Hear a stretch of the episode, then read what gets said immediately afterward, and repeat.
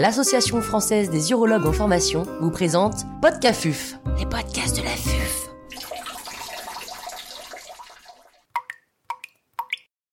Complications de la néphrectomie partielle. Professeur Philippe Seb, chirurgien urologue et chef de service du groupe hospitalier Diaconès Croix-Saint-Simon à Paris, nous fait part de son expertise. L'intervenant n'a pas reçu de financement.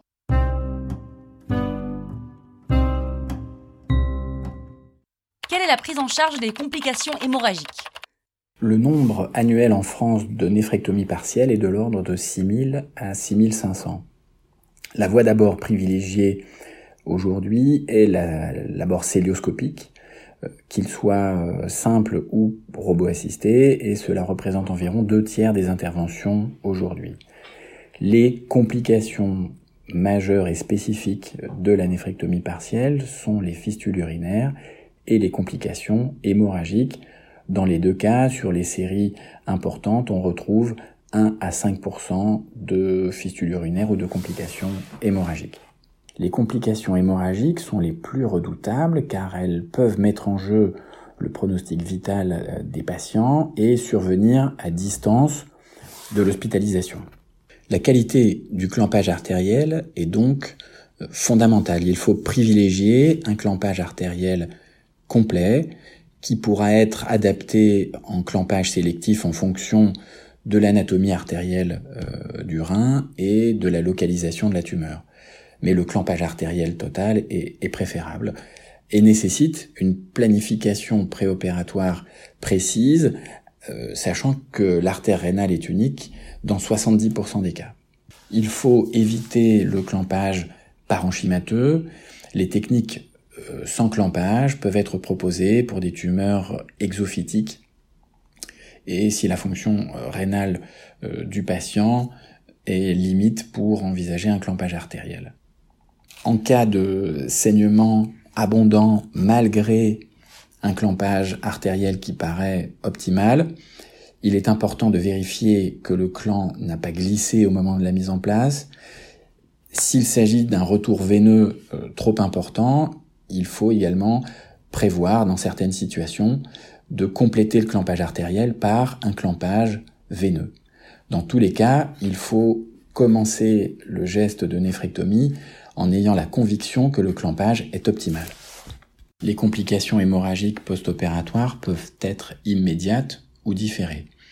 Dans tous les cas, il faut privilégier un traitement endovasculaire avec une embolisation sélective de la ou des branches artérielle responsable du saignement. Pour ce faire, le patient doit être stable et son transfert possible en radiologie interventionnelle. Dans le cas contraire, une reprise chirurgicale est à envisager avec un risque important de totalisation de la néphrectomie si le saignement est important. Dans la majorité des cas, le saignement post-opératoire est différé car il nécessite la formation d'un pseudo-anévrisme qui sera secondairement à l'origine d'une reprise du saignement artériel. Les saignements post-opératoires différés liés à la formation d'un pseudo-anévrisme surviennent entre J7 et J10 après la néphrectomie partielle. La formation d'un pseudo-anévrisme se fait en plusieurs étapes. La première est la section d'une branche artérielle sans contrôle sélectif par un clip ou un surjet profond qui permettrait une occlusion complète de l'artère. Malgré tout, le saignement artériel va s'arrêter en raison du clampage, du spasme artériel lié à la dissection, d'une hypotension, d'une thrombose spontanée ou d'une compression extrinsèque par le surjet profond ou par la fermeture parenchymateuse. Au cours de la première semaine post-opératoire, le saignement va reprendre dans le lit d'exérèse tumoral par une reperméabilisation de la plaie artérielle en raison de la nécrose du tissu environnant, de la diminution de la compression, d'une fibrinolyse spontanée.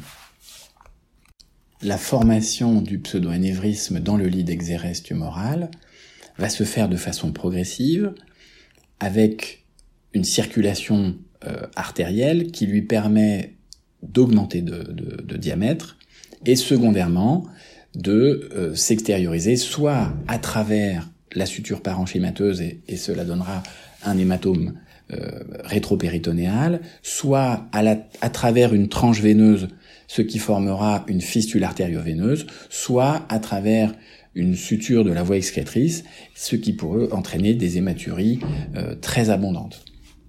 En cas d'hématurie ou d'hématome rétropéritonéal, le saignement peut être abondant à l'origine d'un choc hémorragique et d'une mise en jeu du pronostic vital. La formation des pseudoanévrismes est accélérée et aggravée par la reprise d'une anticoagulation post-opératoire à dose efficace, qui peut dans certains cas être nécessaire, et qui évidemment doit être à éviter le plus possible euh, dans les suites d'une néphrectomie partielle. Le pseudo-anévrisme est donc une complication redoutable, d'autant que le saignement sera retardé, avec un patient qui est le plus souvent rentré à son domicile.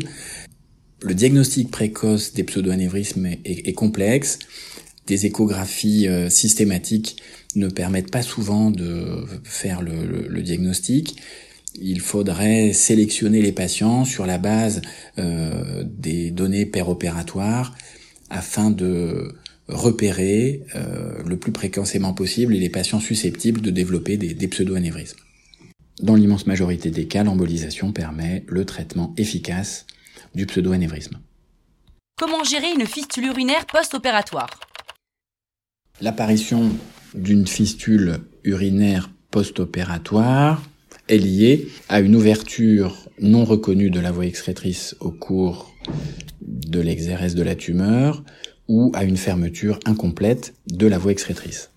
Le diagnostic peut être immédiat ou différé. En post-opératoire immédiat, c'est un redon productif qui permettra de, de, faire le diagnostic avec une diurèse qui se fera en partie par le drainage euh, aspiratif. Le dosage de la créatinine sur le liquide de redon et la réalisation d'un uroscanner avec temps tardif permettent de conforter le, diagnostic, qui est souvent évident euh, si la production d'urine est importante.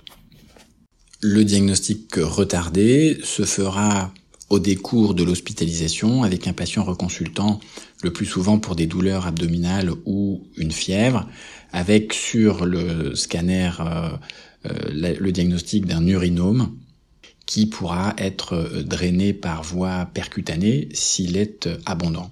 Dans tous les cas, la qualité du drainage percutané va conditionner la prise en charge de la fistule. La mise en place d'un drainage par sonde double J ou, ou sonde urétérale reste discutable. En l'absence d'obstacles sur la voie excrétrice, il n'y a pas d'indication théorique à la mise en place euh, d'un sondage de la voie excrétrice, sachant qu'aucune étude n'a démontré une accélération de la cicatrisation par la mise en place euh, d'une sonde urétérale. Mon attitude, qui n'est pas partagée par tous, euh, est donc de privilégier un drainage de qualité par voie percutanée et de ne pas faire de drainage endo-urologique qui amène souvent à une multitude de gestes au bloc opératoire et qui sont potentiellement source d'infection et de prolongation inutile de la durée d'hospitalisation. À mon sens, le drainage optimal est un drain percutané qui peut être le redon laissé à la fin de l'intervention ou un drain mis en place au scanner secondairement au contact de la fistule. Ce drainage doit être optimal surtout en cas de euh, voie transpéritonéale. Le patient quitte ensuite l'hôpital avec le drain et euh, le drain est laissé juste tant qu'il est productif, soit 3 à 4 semaines. Quels sont les points techniques qui permettent de limiter le risque de complications hémorragiques? La planification artérielle préopératoire avec un examen d'imagerie de bonne qualité est importante.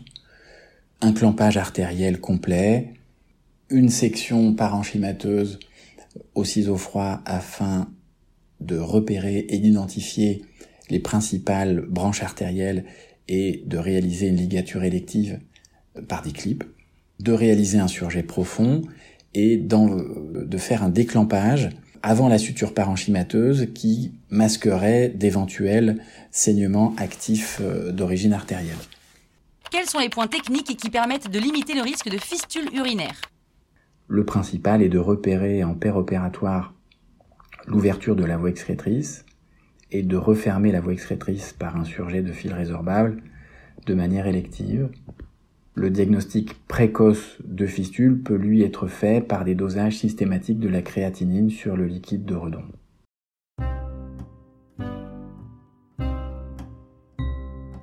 Un grand merci au professeur Philippe Seb pour ses conseils précieux. C'était Podcafuf, les la